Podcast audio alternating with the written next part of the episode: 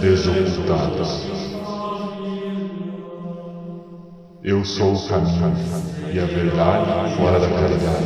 Ninguém tem ao Pai senão em mim. Somente o invólucro que é perecível morrer desaparece. Nosso espírito não tem fim, é eterno. O ódio não cessa com o ódio em tempo algum. O ódio cessa com o amor. Esta é a lei pode ser dito, não é o verdadeiro tal.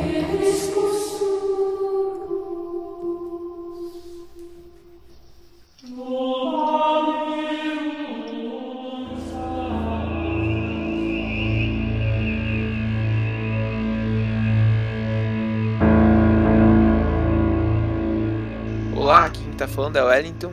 E aqui o Gustavo. Esse é mais um episódio do Desocultados e dessa vez a gente vai falar sobre o que, Gustavo? Hoje nós vamos contar histórias dos ouvintes. Mentira! nós, vamos- nós não temos ouvintes, mas nós vamos contar histórias que nós encontramos na internet, em fóruns e que são, né, segundo os seus autores, relatos verdadeiros, né?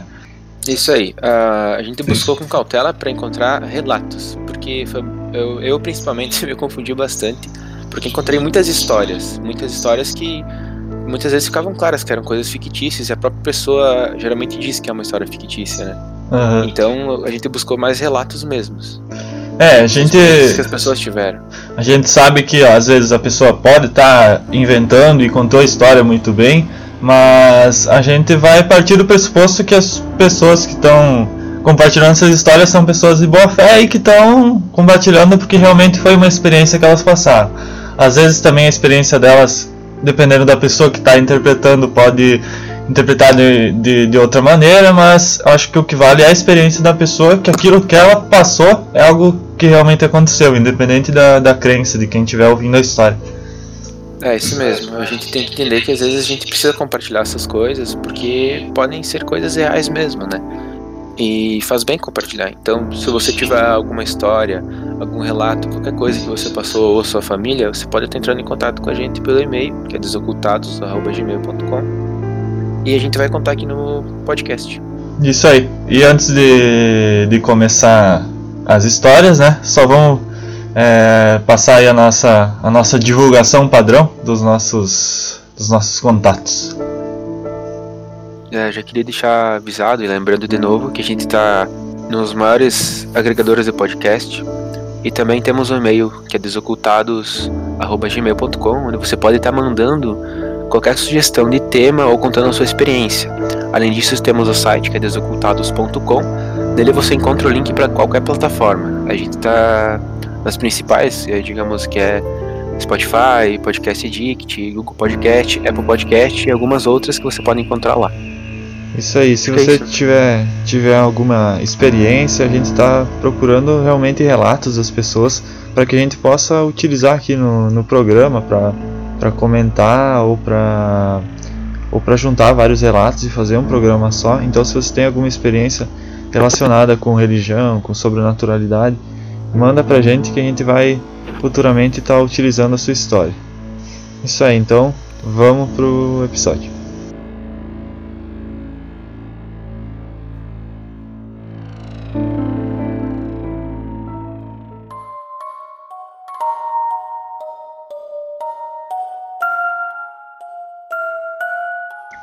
Eu sou o segurança noturno e tenho um prédio abandonado que patrulhamos uma vez por noite. Só voltamos lá mais vezes caso dispare o alarme. Toda vez que vou lá, tenho a sensação de estar sendo observado. E não sou só eu. Quatro de meus colegas, incluindo meu chefe, sentiram a mesma coisa, assim como um grupo de policiais que respondeu ao alarme comigo por duas ocasiões separadas. A pior parte é quando algo acontece. O lugar parece ter o que chamamos de semanas ativas. Mais ou menos uma vez por mês, durante uma semana, isso acontece. Quando coisas assustadoras acontecem no local durante as patrulhas, ouvimos sussurros, passos, batidas e uma forte presença. Eu tenho uma gravação no meu celular. Eu estava gravando porque eu estava sentindo que havia algo estranho. E durante a gravação, pareceu que alguém soltou um objeto pesado no chão do outro lado da sala. Mas quando fui investigar não havia nada no chão naquela área que poderia ter feito aquele som. Hoje à noite, ouvi o que parecia ser sussurros enquanto estava respondendo a um alarme lá. Durante as semanas ativas, temos mais alarmes por movimento no porão, mas claro, quando chegamos lá para investigar não tem nada. Uma vez respondi um alarme lá e quando cheguei ao local ouvi passos vindo do andar superior. Então saí e chamei a polícia. Entramos no prédio juntos, eu e outros três policiais. Todos os três confirmaram que podiam ouvir os passos também, mas verificamos a área toda e não encontramos nada. Alguns meses atrás, eu finalizei uma patrulha e tudo parecia bem. Eu estava andando em direção ao meu veículo de patrulha fora do prédio e ouvi o que parecia ser um grito vindo de um, de um dos andares superiores. Era uma voz masculina e não parecia um grito de terror. Parecia alguém dando um grito de batalha ou tentando me assustar. Funcionou. Eu saí correndo de lá. Eu tenho certeza que não havia ninguém lá em cima porque eu tinha acabado de patrulhar o prédio inteiro e só tem uma entrada. E mesmo que alguém tivesse conseguido entrar de alguma forma, assim que eu saísse do prédio o alarme teria disparado caso alguém ainda estivesse lá dentro. Essa história, então, ela foi. Eu encontrei ela num, num fórum dedicado a, a histórias de, de, pessoas que passaram né, por, por experiências sobrenaturais.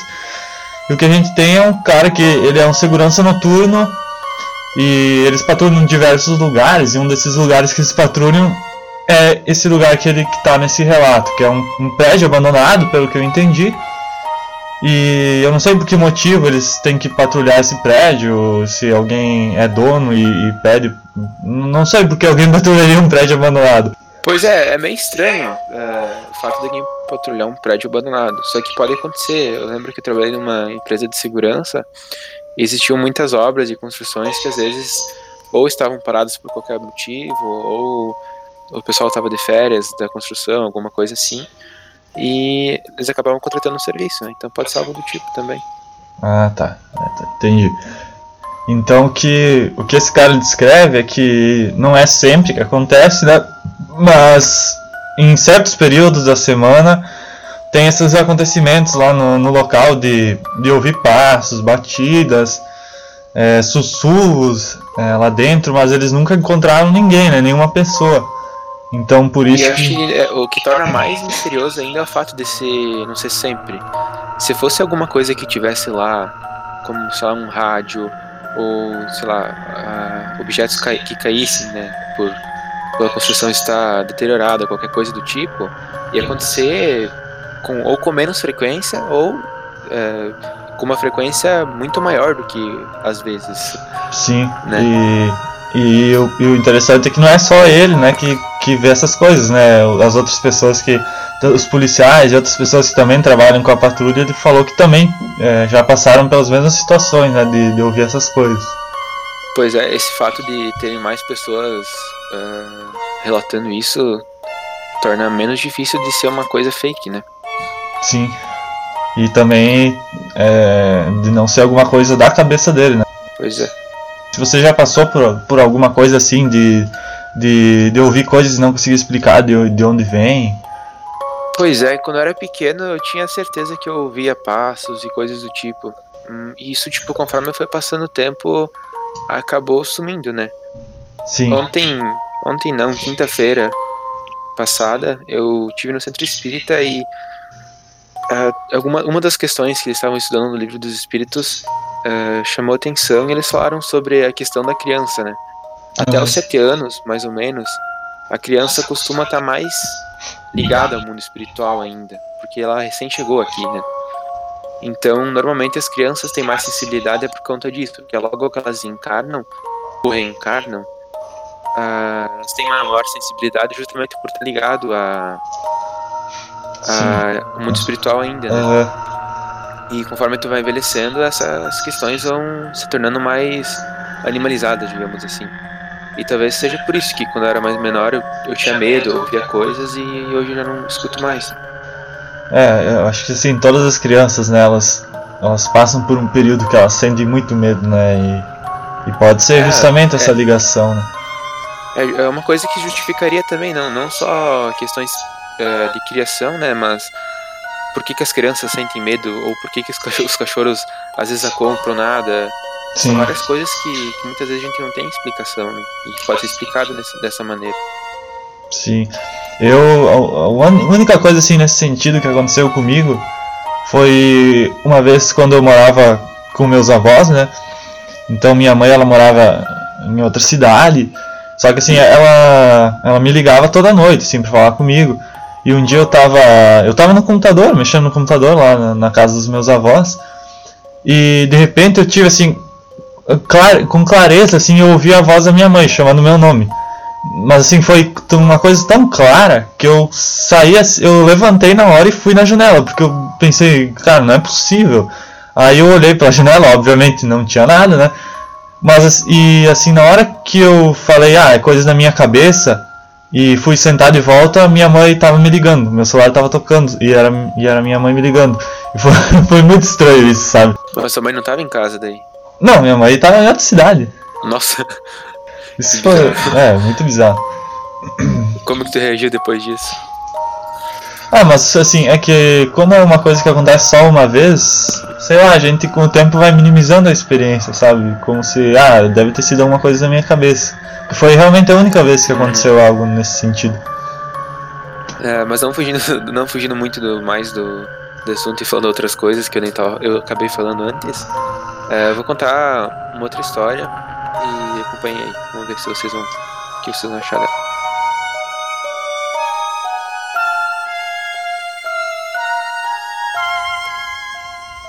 Fato que vou contar, por mais incrível que pareça, aconteceu comigo quando em minha adolescência e foi um caso verídico, sendo que até hoje eu não consigo explicar o que aconteceu.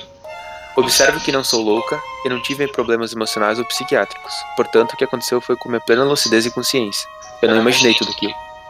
Quando em minha adolescência, eu era uma garota que não possuía muitos amigos.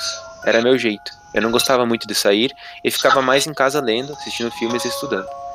Muitos achavam estranho minha atitude, mas eu não fazia por mal, eu gostava de ser assim. Tudo começou quando um certo dia na escola, no horário do intervalo, uma garota se aproximou de mim e começou a puxar conversa. Ela era muito simpática e se mostrou muito amiga. Ela disse que se chamava Luísa. Conversando, descobri que tínhamos muitas coisas em comum. Ela dizia que também não gostava muito de sair e ficava mais em casa fazendo atividades, como ler livros e assistir filmes. Devido a isso, eu também, a assuntos em comum, ficamos amigas e começamos a nos encontrar na escola e conversar quando possível. Apesar de se construirmos uma bela amizade, ela se esquivava em me dizer onde morava e sempre mudava de assunto. Dizia apenas que morava perto de uma igreja em outro bairro. Talvez pela idade que eu tinha na época, não ligava muito para as coisas e nem liguei em descobrir os detalhes de onde ela morava. Uma coisa que eu notava é que a Luísa só conversava comigo. Nunca vi conversando com outras pessoas na escola, mas como eu também era um tanto retraída, não dei muita importância para esse comportamento dela. O tempo foi passando, chegaram as férias. No último dia de aula, nós nos despedimos. Esse momento senti uma tristeza muito grande nela. Eu disse a ela que eu iria viajar, mas no retorno das férias nós nos veríamos novamente, então teríamos muito que conversar. Então ela apenas me olhou com um olhar de despedida e foi embora de cabeça baixa. Eu fiquei muito triste com aquela cena. Não entendi muito bem o porquê ela se comportou daquela forma. Fiquei até alguns dias com aquela imagem triste minha, da minha amiga na cabeça. Naquele tempo, nem todas as pessoas possuíam telefone e os celulares nem existiam no Brasil, motivo pelo qual era mais difícil as pessoas se comunicarem. Então, não conversei mais com minha amiga especial durante as férias.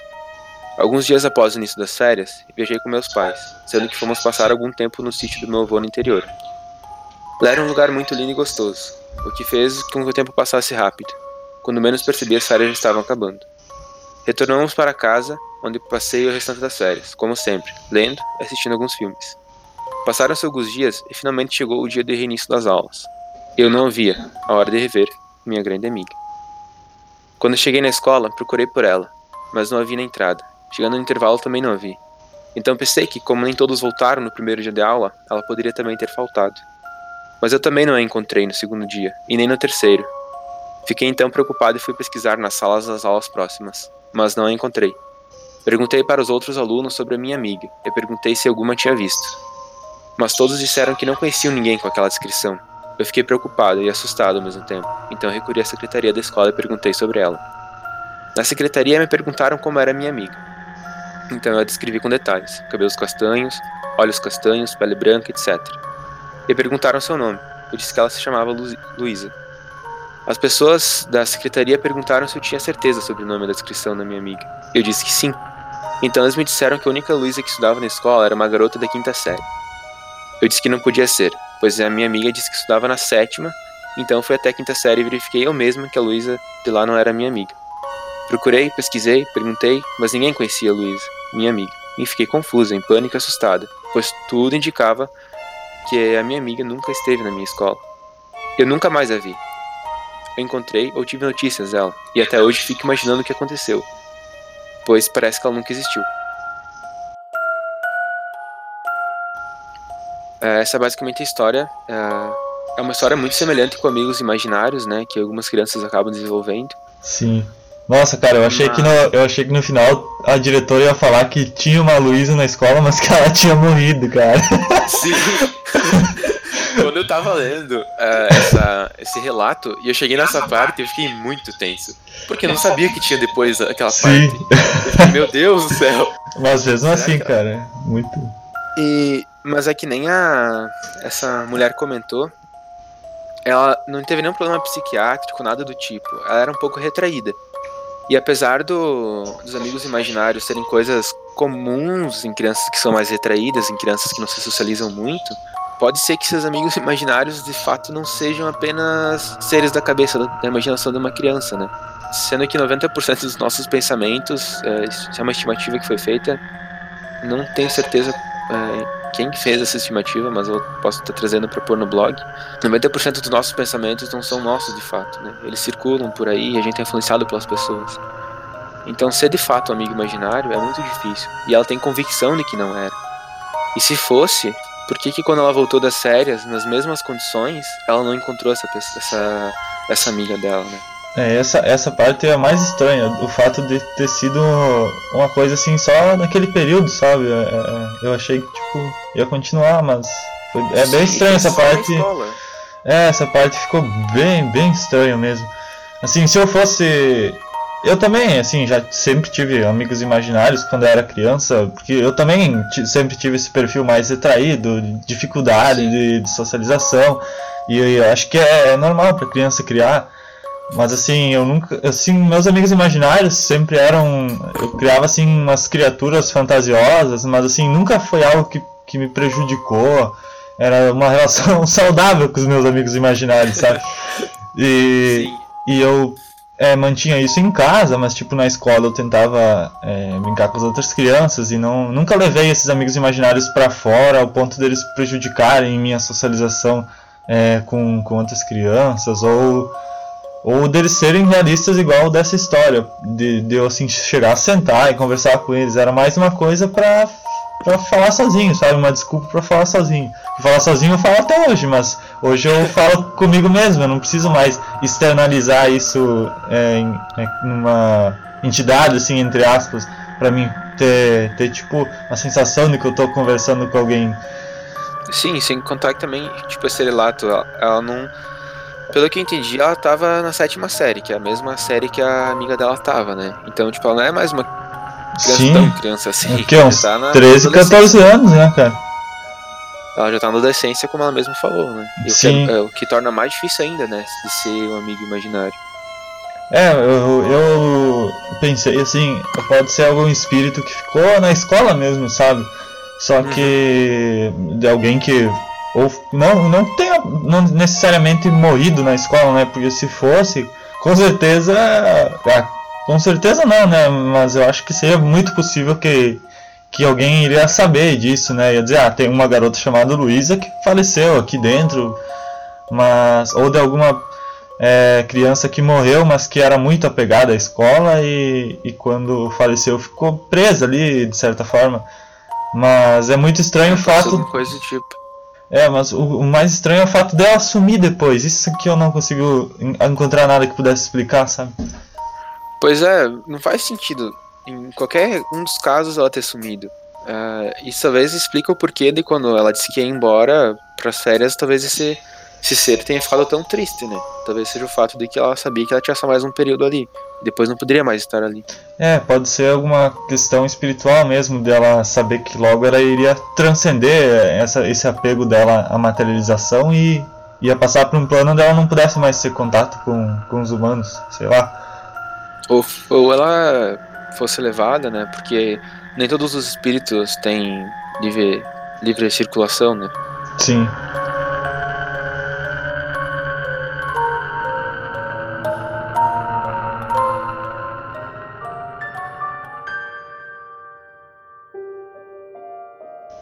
Então vamos para a próxima história.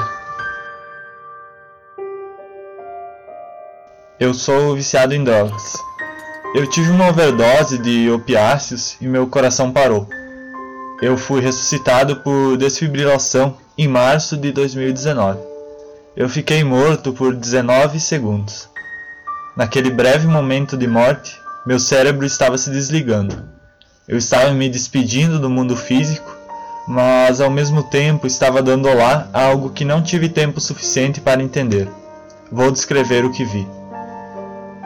Isso é o que o meu cérebro lembra sobre o pós-vida, ou mais precisamente, a transição entre a vida e a morte. Eu despertei na minha cama, mas parecia que a cama era algo completamente novo. Meu quarto estava cheio de luz e havia uma névoa cobrindo minha visão. O ar estava bem pesado. Eu olhei pela janela e vi as estrelas e o sol ao mesmo tempo. Não havia atmosfera onde eu estava, o que não faz sentido porque eu tinha acabado de notar que o ar estava pesado. Eu abri a porta do meu quarto e vi exatamente o que eu tinha esperado ver minha vida toda. Vou explicar no próximo parágrafo. Eu fiquei apreciando aquele momento pelo que pareceu cem vidas inteiras. Então senti aquela sensação de pura paz começando a se afastar na velocidade da luz. Senti como se estivesse saindo do único lugar na Terra no qual eu pertencia. É a última coisa que lembro antes de voltar ao mundo real. Quando acordei no mundo real, a primeira coisa que vi foi o amor da minha vida. Mas lembro tão vividamente a alucinação tão única da minha mente que vou explicar em seguida. Quando eu abri a porta, o que eu vi é difícil de explicar com palavras. Eu não vi uma coisa só, eu vi a resposta de cada pergunta que eu já tive, mas sem o conhecimento de entendê-las. Mas eu também vi uma pessoa. Eu não tenho certeza se essa pessoa era Deus. Essa pessoa olhava para mim tão profundamente que eu sabia que estava no lugar certo. Era uma mulher loira com cabelo sobre os ombros. Acho que ela era a minha versão de Deus. Ela segurou meu braço e eu senti meu corpo começar a sair do meu quarto e entrar no mundo do qual ela pertencia, do qual ela vinha. Mas naquele momento eu também senti que eu estava caindo num penhasco e foi então quando eu voltei ao mundo real. Então essa história ela foi feita supostamente por uma pessoa que teve uma overdose e que teve uma experiência de quase morte, que ela teve um contato com o outro lado brevemente. Sim, porque tipo, deu pra perceber, foi muito uma experiência de quase morte. E eu, eu acredito muito nessas experiências porque existem muitas pessoas que relatam sobre isso. E existem muitas vezes muitos livros também sobre isso. E o que, que acontece quando a gente está dormindo ou quando a gente está com o nosso corpo muito fraco, a gente está adormecendo, a gente está desmaiado, qualquer coisa do tipo, uh, o elo que prende nossa alma no nosso corpo, ele é, ele é muito mais fraco. Então nossa alma, nosso espírito consegue meio que viajar livremente por aí, né? Sim. E normalmente nesses momentos que acontecem essas experiências. Muita gente já falou que que é só sonho que tu tem por causa de, de que tu tá passando, o teu cérebro tenta te aliviar, alguma coisa desse estilo, né? Não tenho certeza. Uhum. Mas uh, muitas coisas uh, fazem eu acreditar porque tem um livro chamado Uma Prova do Céu, se não me falha a memória, que é de um neurocirurgião que era completamente ateu. Ele não acreditava em Deus, apesar de alguns familiares eles acreditarem. Ele não, não queria saber daquilo, tipo, era um mundo que não existia para ele. E quando ele tem uma experiência de, de quase morte, por causa de uma bactéria ou um vírus, se não me engano, ele vê coisas, fala com com anjos e arcanjos e não sei o que. E ele tem toda uma experiência que para ele ele chega a falar no livro que é difícil de relatar, porque é como se o alfabeto não tivesse letras o suficiente para escrever o que ele tinha visto. Nesse momento ele começa a acreditar. Então é muito provável que o que esse cara tenha passado seja isso, né? Uma experiência de, de, como, de quase morte, como, como é comumente chamada, mas não por causa do cérebro dele ter tido um sonho, mas simplesmente porque o espírito dele saiu do corpo enquanto ele estava nessa situação física. É, e até essa parte onde que você falou que esse neurocirurgião viu e não conseguiu descrever bem, né? Ele também, né, tem essa, essa questão que ele falou que ele não tem nem como descrever com palavras exatamente o que ele viu, porque quando você está no, no mundo astral, algumas coisas que você vê são muito parecidas com o mundo físico, mas tem outras que porque assim, o astral ele é outra dimensão, então tem coisas que quando você está aqui na nossa dimensão simplesmente não tem como explicar. Porque é a mesma coisa que se você vivesse no mundo 2D, como que você ia explicar um mundo 3D com toda a questão de profundidade? É, é praticamente impossível. É difícil da gente imaginar porque o nosso cérebro ele está limitado, né? Mas realmente tem coisas que que não, não tem como explicar com as nossas palavras, com o nosso, a nossa compreensão do mundo. Sim, tem até, tem até um documentário que eu vou pesquisar para deixar o link também no, no blog depois, quem quiser ter mais uma noção do que, que é essas, essas dimensões, terem mais dimensões e o porquê que a gente não consegue ver, que lá fica um pouco mais, mais detalhado do porquê a gente não compreendeu outra dimensão, né? Como que elas funcionam. Mas é muito isso mesmo, cara. É, acho que quando a gente conhece uma coisa que a gente nunca viu, mesmo que o alfabeto tenha palavras para explicar, é difícil, porque talvez não, não foram organizadas, né? Daquela Sim. maneira ainda. E por exemplo. Mas é bem interessante. por exemplo, essa questão, você falou, por exemplo, que esse, neurocir, que esse neurocirurgião, ele mudou todas as crenças dele depois dessa experiência, né? Eu até estava pesquisando alguns relatos, né, depois que eu vi essa história, e eu também vi relatos de pessoas que falam assim, ah, mas é, eu conheço tal pessoa, ela também teve em coma, ela ficou morta por 20 segundos, 30 segundos, e quando ela voltou ela falou que não viu nada, que a única coisa que ela experimentou foi tudo preto, realmente como se não houvesse nada depois da morte. Só que o que eu penso é que assim, quando a gente dorme, a gente também sai do corpo, igual quando a gente morre. É, e às vezes, quando a gente acorda de manhã, a gente lembra do que a gente sonhou, que às vezes pode ser uma, só uma impressão do cérebro e às vezes pode ser algo que realmente aconteceu no astral. E quando a gente morre, é, no caso deles que morrem e voltam, eles também saíram, tiveram uma experiência no astral. A desse cara ficou muito vívida e a de algumas outras pessoas, eles simplesmente vão acordar e não vão conseguir lembrar.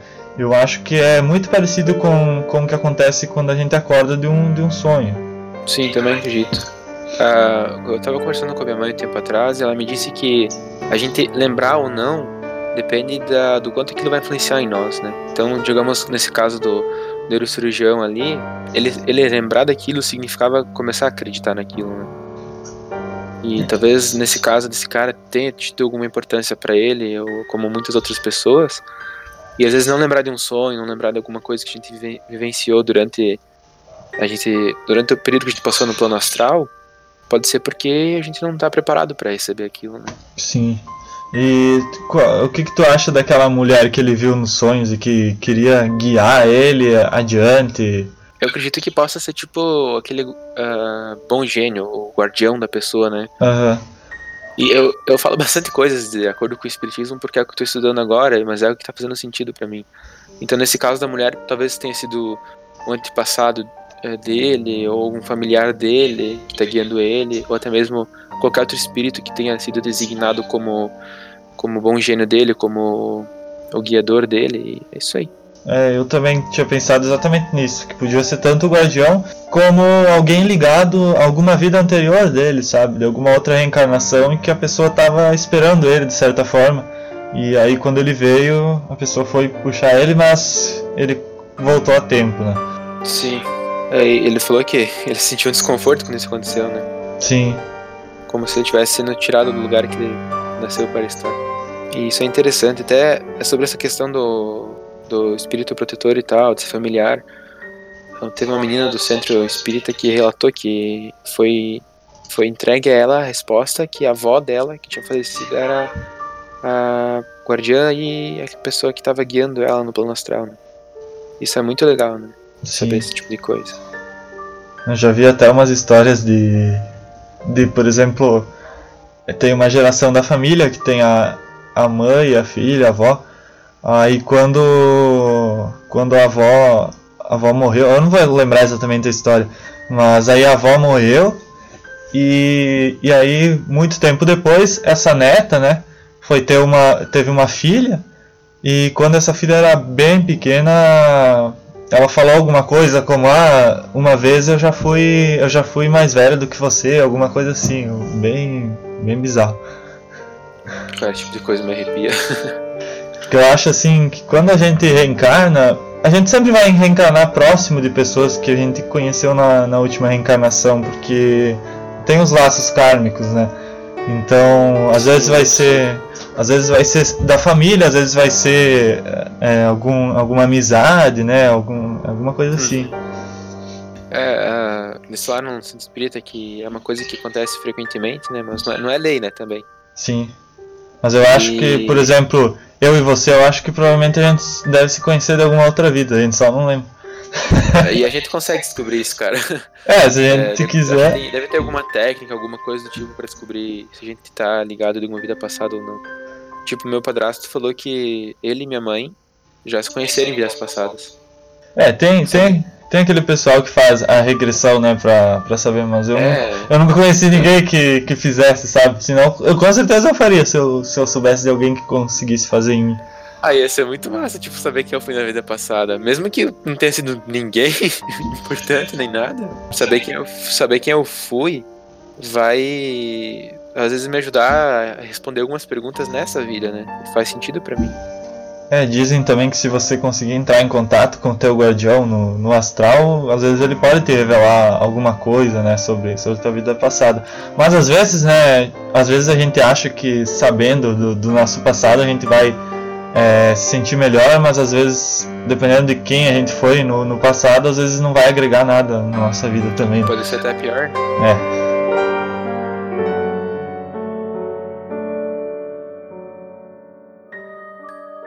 A segunda história que eu, que eu trouxe, ela é um pouquinho mais curta, só que ela é um pouco mais intensa porque ela basicamente aconteceu com a minha avó e não faz muito tempo, foi esse ano. E aconteceu em várias regiões do país, isso, várias pessoas.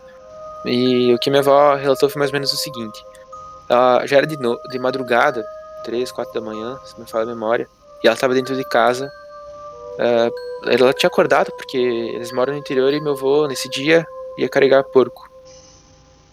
E o que aconteceu foi que ela começou a ver uma luz, uma luz é, vermelha, muito forte e brilhante, que estava se movendo é, próximo da região do chiqueiro. E ele fica uns 30, 50 metros para baixo da casa. E ela ficou com um pouco de, de medo e de receio. Ela chamou meu avô, chamou meu tio, as pessoas que estavam ali perto da, da casa, e todos eles viram a luz. E o que é mais curioso é porque ela se movia. Né? Ela era muito grande, me falaram que tinha tipo o tamanho de uma bola. E ela se movia em torno do chiqueiro e tal. Depois ela foi por trás é, do chiqueiro, passou por um outro chiqueiro que tinha logo para baixo, também uns 30 metros. E foi subindo e subindo e subindo até que sumiu por cima do muro. É, algumas pessoas disseram que talvez pudesse ser um meteoro ou alguma coisa do tipo, mas a verdade é que não faz sentido, porque se fosse um meteoro, como é que ele ia se mover da maneira que se moveu? Sim. E eu conheço minha avó, conheço meu avô, conheço meu tio. Eu sei que eles não são pessoas loucas, né? Não ia inventar uma história dessas. Todo mundo que estava lá viu aquilo. Todo mundo que estava lá presenciou aquilo. Então, a menos que exista algum efeito do, do gás que é produzido pelas, pelas fezes dos animais ali, que ocasiona o mesmo tipo de alucinação, com o mesmo tipo de experiência, não faz nenhum sentido isso ser mentira, né? É, a gente não sabe o que, que é isso. Eu não cheguei a conversar muito com minha mãe sobre isso, nem com a minha avó. Mas eu também não tenho noção do que possa ter sido isso. Talvez foi um, espírito, talvez foi, sei lá, um ser elemental, alguma coisa do tipo. Mas ela, quando ela contou, ela estava muito séria. Ela estava muito. Porque foi uma experiência muito intensa para ela, né? Sim. Até essa questão de, de ser um elemental, né? É, é, como ela viu, ela descreve como algo de, de fogo, né? Pode realmente né, ser, ser algo nesse sentido. Porque é, é estranho um espírito mesmo se manifestar dessa forma. Né? Uhum. É, a gente pode até gravar um episódio mais pra frente sobre os seres elementais pra explicar quem eles são, como eles funcionam e tudo mais. Mas basicamente são seres que comandam algumas questões da natureza. É, eu até, assim, o meu primeiro contato com, com esse tipo de coisas, de, de, de ocultismo, enfim, foi, foi é, com estudando esses seres elementais.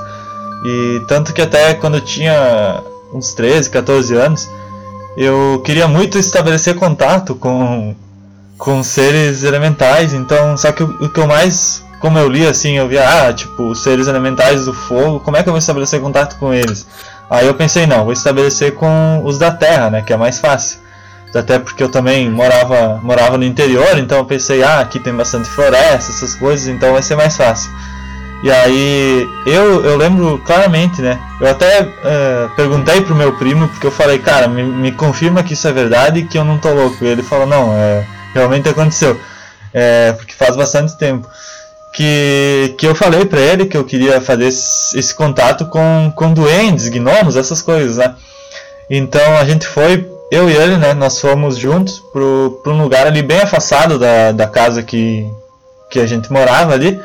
A gente foi, foi no meio do mato e a gente levou várias moedas, porque naquela época eu tinha pesquisado na internet e aí tinha um pessoal falando: ah, leva para você atrair os duendes, você leva umas moedas para eles, aí você fala algumas coisas, ah, isso aqui é uma oferenda para vocês e tal, e eles vão vir buscar. E na minha cabeça eu pensei, ah, vou deixar lá e, e eles vão aparecer na minha frente. Aí a gente foi, até que a gente achou uma, um lugar que era mais. É, porque assim, era bastante mato, mas tinha uma árvore que era mais afastada, um lugar ali que a gente iria lembrar depois, né? Aí eu fui, é, cavoquei um pouquinho na terra, deixei as moedas, mas deixei elas à vista, não, não cheguei a cobrir com terra. E daí eu, eu e ele, né, mas só, só eu que falei, eu falei, ah, é, eu não lembro exatamente as palavras que eu usei, mas eu falei que era para os doentes e que a gente ia deixar aquelas moedas ali para eles, porque eu sabia que eles iam aproveitar o, o, a prata, não sei o que, aquelas moedinhas de prata de 5, 10 centavos, né? Aí, e depois a gente foi, é, a gente seguiu a, a, a, estrada ali no meio do mato e foi mais para cima, é, olhar ali numa, num lugar que a mata era mais fechada, é, pra gente procurar os duendes realmente, para ver se a gente encontrava eles. E aí a gente ficou tipo uns 15, 20 minutos lá pra cima procurando os duendes e obviamente a gente não viu nada, né? E aí eu falei, ah, vamos voltar pra casa, né? E aí a gente tava voltando para casa e passou naquela, naquela árvore onde a gente tinha deixado as moedas. Aí quando a gente passou na árvore eu falei, vamos olhar para ver se eles pegaram, né? Cara, quando a gente chegou lá, o lugar que eu tinha cavocado na terra tava vazio, não tinha mais nada. E, e, eu até falei pro, pro meu primo, eu falei, cara, me, eu falei esses dias, né, pra ele, que eu ia contar essa história, eu falei, me, me confirma que a gente realmente viu isso, porque ou, será que eu tô maluco? Passou tanto tempo que eu, que eu comecei a criar isso. Ele falou, não, eu lembro também claramente que isso aconteceu. E até hoje, sei lá, não sei explicar como, porque tipo, era, se fosse um lugar aberto, ia dizer, ah, outra pessoa passou e pegou, porque tipo, mas era no meio do mato, cara, não tem como alguém ter passado e ter, pegado as moedas e a gente não ter visto, cara, é, é muito bizarro. Nossa. Deve sido, deve sido meio tenso também, né? Tipo, sei lá, tu tá no meio do mato e tu descobre que as moedas sumiram. é, não, a gente voltou pra casa na hora, cara. Mas, tipo, e nunca mais, nunca mais eu fiz isso. Nunca mais eu cheguei a fazer as oferendas. Porque a gente vai com. A gente vai lá com a esperança, né? A criança vai com a esperança de ver, mas quando vê, fica com medo, né? É, não, acho que é convencional, né? E nem às vezes nem é o fato de ser um ser diferente, mas é ser o fato de ser desconhecido. É, de ser inexplicável. Cara, deve ter sido muito, uma experiência muito tensa. até, até vou aproveitar que tu contou a história da tua avó pra contar uh, uma história que a minha avó conta. É um pouco diferente dessas histórias de, de espírito, que na verdade a minha avó ela, ela teve um contato com com um personagem do, do folclore brasileiro. Até as primeiras vezes que eu vi quando eu era criança eu dava muita risada, porque é, a gente aqui no Brasil a gente não tem um costume de. A gente acha o nosso folclore engraçado.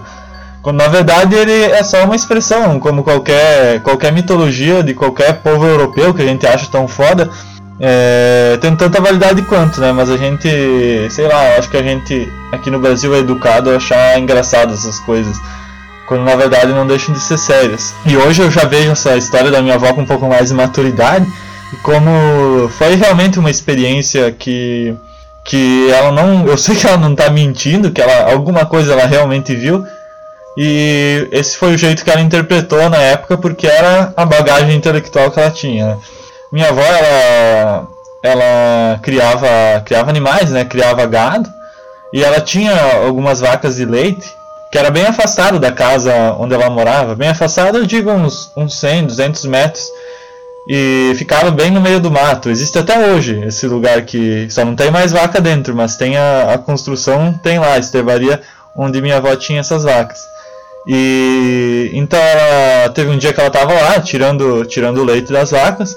E quando ela foi sair, é, ela viu claramente, segundo ela, né, no, no meio do mato a figura do Saci Pererê. Ela descreve exatamente como a gente conhece no folclore: um menino negro com um gorro vermelho, cachimbo e com uma perna só. E minha avó falou que ele viu ela e quando ele viu ela, ele saiu é, saltitando e se afastou, entrou no meio do mato e sumiu.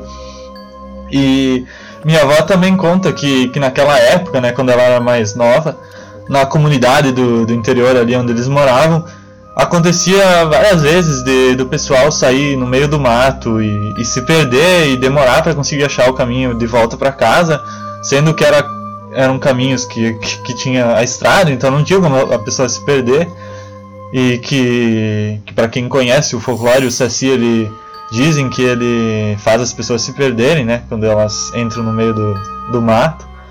E minha avó também fala que teve algumas situações onde o pessoal que criava cavalo, os cavalos, quando eles amanheciam para ir lá ver os cavalos, os cavalos estavam com, com o rabo amarrado, coisas assim que também, né, segundo o folclore, o Saci faz essas travessuras, né. Então eu não sei até que ponto isso realmente aconteceu, mas a minha avó é uma, é uma pessoa muito simples e a gente sempre, quando ouve essas histórias, é, é difícil da gente duvidar delas, né? Alguma coisa realmente eu acho que aconteceu, sabe? Pois é, é muito comum essas histórias da, das pessoas de mais antigamente que moravam no interior, né? Tem a minha nona. Quando eu falo nona é por parte de pai e quando eu falo vovó é por parte de mãe. Mas a minha falecida nona, ela me contava muita história também do. Não lembro de, delas uh, claramente para poder contar para vocês, mas ela me falava muito sobre eles irem dormir e os cavalos amanhecerem com tranças nas crinas e no rabo, ou, por exemplo, do boitatá, que era uma cobra de fogo, eles, eles falavam que viam o fogo se movendo nas planícies onde eles moravam, lá para baixo do muro.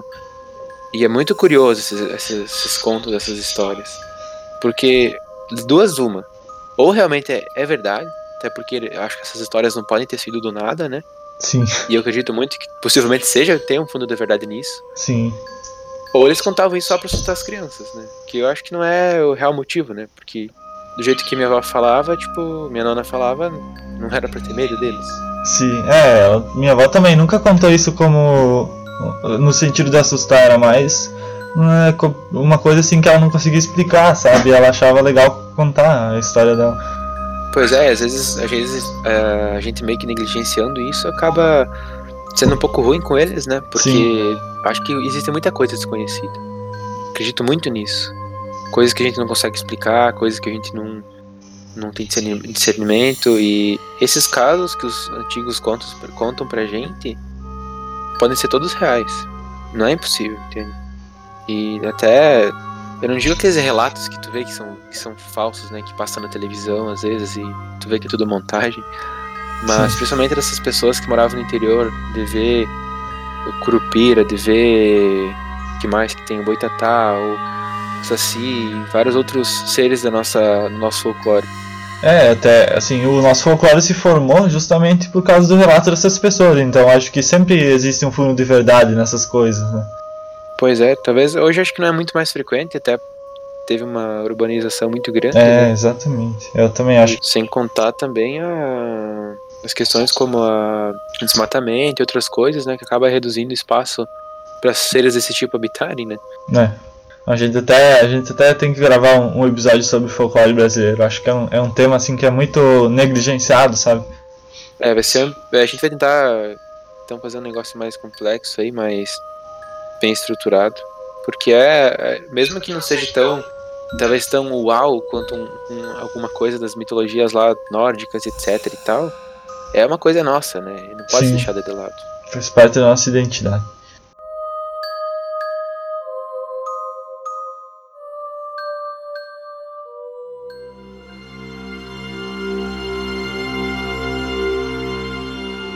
Essa próxima história é de uma. De, aparentemente é outra mulher contando sobre uma coisa que aconteceu com a mãe dela quando ela era mais nova.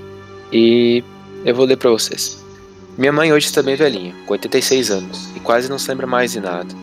Mas quando ainda era uma adolescente, na faixa dos 16, minha mãe resolveu aprender a dirigir para me levar para o colégio, pois no ano seguinte eu passaria a estudar à noite. Eu lembro que ela saía de casa por volta das 16 horas e ia a Pinheiros, um bairro aqui de São Paulo. Um dia, ela chegou em casa e contou que ao chegar no ponto de ônibus, um homem negro de aproximadamente 60 anos aproximou-se dela e começou a conversar. Minha mãe não gostava de conversar com estranhos, ou melhor, com homens estranhos. Então ela deixou o homem falar e ficou meio que distante, mas sem perder a educação. Aí ele perguntou a ela se ela já tinha ouvido falar grande, na grande embarcação chamada Titanic, e ela disse que meneou a cabeça dizendo que sim, mas rezando para o ônibus chegar logo e se livrar daquele sujeito. Ela não queria ser indelicada, mas sentia-se mal de conversar com um homem sem meu pai estar presente. O homem começou a falar como se lembrasse do navio, o que tinha, o que comiam e acabou revelando quem fez parte daquela tripulação. Minha mãe ficou pensando: cara mais mentiroso, como ele pode ter feito parte da tripulação daquele navio que afundou tanto tempo e ele está aqui com 60 anos? O tempo da vida dele e os acontecimentos do Titanic não batiam, mas ela pensou: ou é um mentiroso ou é um lunático e ficou na dela ouvindo. Quando o ônibus chegou, ela deu graças a Deus, pois queria sair logo dali. Então o homem disse para ela: O que aconteceu ali naquele navio foi muito triste, dona. Eu perdi minha mulher ali. E ela já estava até pensando em perguntar para ele: E o senhor, como saiu de lá vivo e veio parar aqui para contar essa história? E ele falava: Muito. E para a alegria dela, o homem disse: A senhora vai pegar esse ônibus? E ela meneou a cabeça dizendo que sim, sem querer dar muita corda ao homem. E ele: Que bom, eu também vou tomar esse ônibus. Ela pensou: Só faltava essa. Minha mãe subiu no ônibus. Minha mãe subiu no ônibus. Naquele tempo, entrar no ônibus na parte de trás. E sentou-se ao lado da janela, onde uma senhora sentava ao lado oposto, para que o homem não viesse se aboletar junto dela. Só que teve um porém. Ela entrou logo atrás dela e sentou-se próxima à janela. Haviam poucas pessoas no ônibus. A mulher que estava ao lado e mais uma meia dúzia de pessoas. E onde foi o homem? Minha mãe contava que ele olhou disfarçadamente para trás para saber onde aquele homem tinha sentado, já que o ônibus nele não estava. Olhou pela janela e nada dele. E este ponto de ônibus está lá até hoje. Se você sentar na janela, você tem uma visão bem grande do lugar, que é ermo. Não tinha como ele voltar porque daria para ver. Ali não tem como atravessar o rio correndo, é uma rodovia para frente. Não foi e nem ficou, porque ele subiu junto com ela falando. Só que de repente houve uma pausa e o sumiço dele. Até alguns anos atrás, ela contava que esse caso do homem negro que fez parte da tripulação do Titanic e sumiu dentro do ônibus, o que é bem sinistro. É basicamente essa história. Essa mulher teve encontro com um cara que estava aqui São, no Brasil, em São Paulo, e ele disse que esteve no, no Titanic, que havia fundado muitos anos antes, e não fazia ele ter sentido ele ter só 60 anos, se tivesse, e nem estar vivo. E acontece muito muito esse tipo de caso em, em alguns elevadores. Tem muitas histórias famosas, algumas que são só histórias, alguns que são relatos. É, de pessoas conversarem até certo ponto, contar certa história e de repente desaparecer.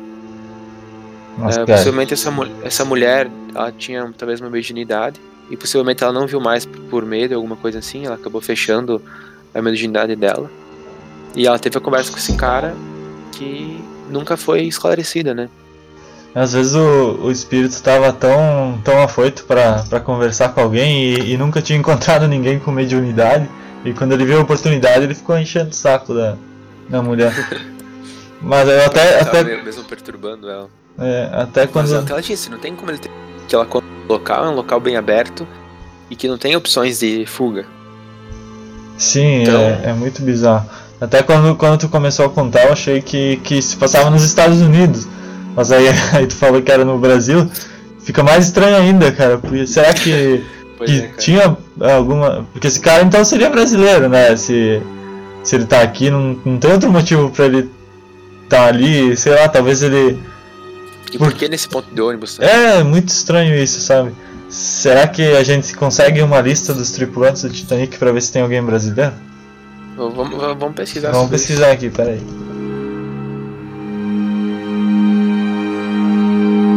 Olha, eu achei um relato aqui de uma sobrevivente brasileira que fala sobre a tragédia. Então possivelmente tinha brasileiro sim. Cara, tinha um, um cara chamado José Joaquim Brito, de, do Brasil, de São Paulo.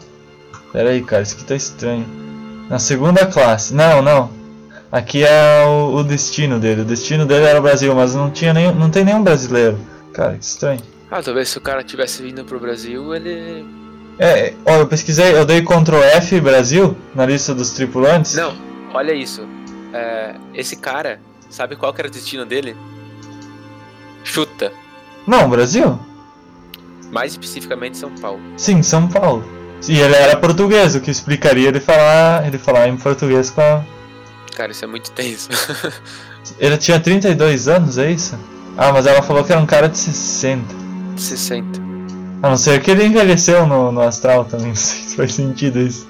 É que, ah, se eu não me engano, a forma como, como o cara se apresenta pode ser diferente. Tipo, você nem sempre vai ver a pessoa como ela realmente foi. É, Pode ser que tu tá vendo uma imagem daquela pessoa de como ela se imagina, entendeu? Então, como ele morreu, sei lá quanto tempo atrás, é, ele talvez ele, como ele ainda ficou meio apegado à a, a, matéria, ele foi envelhecendo assim, mais lentamente, mas envelheceu também. sim.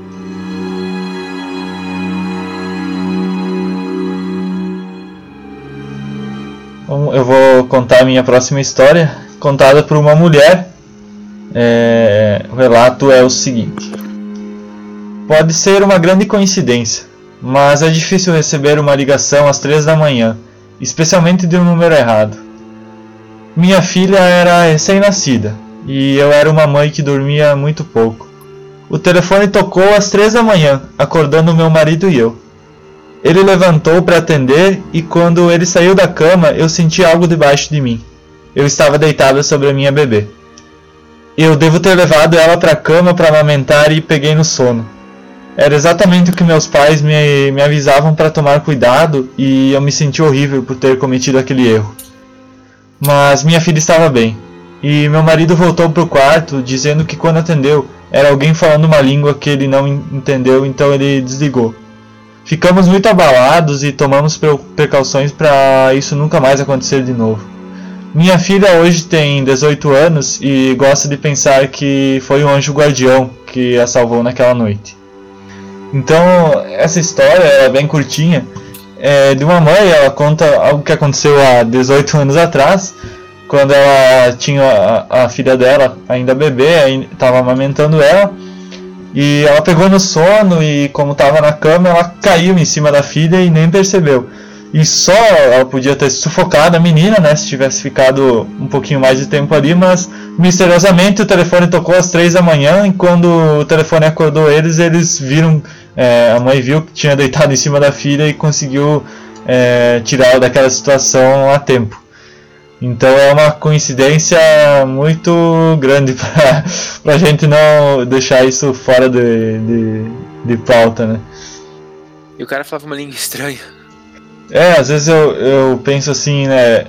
É, que nem a filha disse que pode ser um anjo guardião, tá, é, pode ser sim, mas eu acho que que aquela coisa de de de estar no lugar certo na hora certa, mas é, de uma maneira diferente, porque digamos que ah, não, não era hora daquela criança morrer, sabe?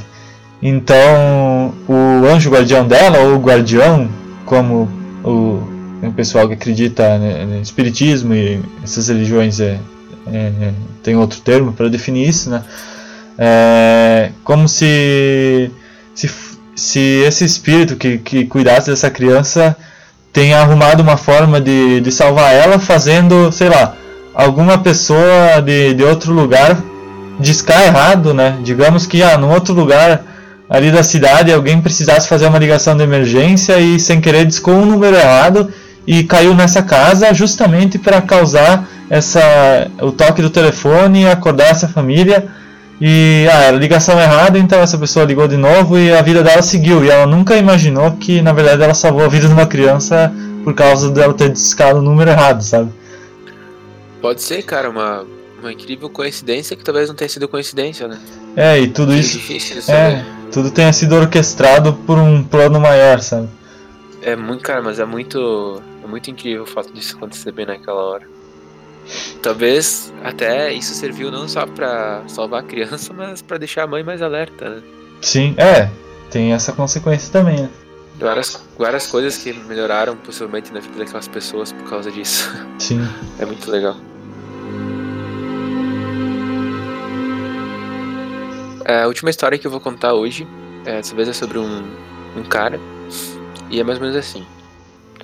Quero contar um caso que aconteceu comigo. Nem eu mesmo acreditava, mas acabei tomando coragem para compartilhar. Aconteceu uma viagem que eu fiz em 2007 para Curaçao, que é uma ilha caribenha que naquela época era colônia holandesa, não sei se hoje ainda é. O caso aconteceu logo depois que eu saí do avião na ilha. Eu estava ingressando na fila de desembarque indo em direção à alfândega, e nisso percebi que os policiais, no caso do- da fila onde estava uma mulher, me olhavam fixamente. Quando chegou minha vez, ela me disse que eu era muita cara de pau eu tentar entrar mais uma vez na ilha logo no dia seguinte. Fiquei perplexo, pois no dia anterior eu estava em São Paulo resolvendo algumas coisas pessoais e que por elas, é, por elas é um documento com data e hora que me ajudaram a comprovar que eu realmente não mentia. O policial, não acreditando, me levou para uma sala onde eu pude conversar com o superior dela. Onde, por meu espanto, ele disse que eu realmente alguém idêntico à minha pessoa estava lá no dia anterior e que arrumou uma enorme confusão com a mesma policial. E ainda mais, ele pediu para que eu esperasse mais um pouco, me mostrou uma filmagem do dia anterior, onde o caso ficou mais perplexo, pois eu também me vi na filmagem. Disse que era o segundo ano que eu visitava a ilha, e se não seria uma filmagem do ano anterior, mas o policial me respondeu que não, que não e mostrou a data. Então, com um comprovante de saque de um banco, eu mostrei para o policial que era impossível ser eu, pois tinha data, hora e local de onde eu tinha, tinha sacado o dinheiro. Pedi para o policial me dar uma cópia do vídeo, mas ele disse que não podia fazer isso. É, basicamente, esse cara ele até comenta que minha dúvida é: eu sou um doppelganger ou que estava no vídeo era doppelganger? Ele ficou confuso em saber se ele era realmente o, o verdadeiro e o que tinha acontecido. E é uma história muito bizarra. Tipo, muito bizarra. Não existe nada que possa explicar, a não ser que ele tem um irmão gêmeo que nunca ninguém viu, com as mesmas identidades, com os mesmos passaportes. Ou era realmente um doppelganger. Mas é- ele tinha o mesmo passaporte que ele? Cara, ele não relata muito bem, mas pelo que o policial disse e tudo mais, o que ele teve que usar para comprovar que ele estava em outro lugar no dia anterior foi co- coisas bancárias, é, o relato dele tá resolvendo algumas coisas e ela não fala do, do passaporte em si, né? Então eu acredito que uma das coisas que gravaram o fato de dele não ter conseguido passar ali por causa que ele tinha estado ali no outro dia causado confusão é os documentos iguais, né? É, até porque até pensei, né? A atendente não ia lembrar do rosto de todo mundo, né? Pra. Sim, É muito estranho. acho, acho que essa é uma das histórias mais bizarras que eu, que eu li até, até agora, junto, junto com algumas outras aí. Porque tem, uma outra, tem um outro ser vagando por aí que pode ser igual a mim. É, na verdade, assim, os doppelgangers, eles são. É, é uma lenda, né? É uma lenda da mitologia alemã, mitologia germânica, mitologia escandinava, né? Daquela região ali, que diz que. Eu não sei exatamente o que diz a lenda. Eu vou falar o que eu lembro: que existem mais duas pessoas além de nós que são exatamente iguais a gente em algum lugar do mundo. E se a gente encontrar uma, uma delas, não é assim, as duas que se encontrarem vão morrer e só, e só vai sobrar a que não encontrou ninguém igual a ela, que não encontrou a sua cópia. É uma história assim. Então, na verdade, esse cara, esse cara tem que tem que ele teve sorte até porque ele só viu a pessoa por filmagem. Se ele chegasse a bater de frente com ela, pode ser que eles fossem desaparecer. Dá até pra fazer um episódio sobre isso. Dá, é, os doppelgangers tem muito. Tem bastante coisa sobre eles. Até um monte de casos, né? De, de pessoas que já, que já encontraram outras exatamente iguais a elas, mas que não desapareceram. Inclusive tiraram fotos. que doido. Então eu acho que que hoje a gente vai ficar com, com essas histórias. A gente tem milhares de histórias, né, se a gente quiser para contar e para comentar a nossa opinião sobre elas. É, mas hoje a gente vai ficar só com essas para não estender muito o episódio. E daqui 20 dias a gente. Agora, a gente, antes a gente tinha falado que ia lançar um episódio por mês, agora a gente já está conseguindo lançar um a cada 20 dias. Então a gente vai manter esse, esse padrão até, até que não aconteça nada que, que impeça a gente de gravar. Mas por enquanto a gente vai lançando de 20 em 20 dias e o próximo episódio eu ainda não sei o que a gente vai gravar, mas logo a gente vai voltar para continuar o tema do Espiritismo, né, do, do livro dos Espíritos.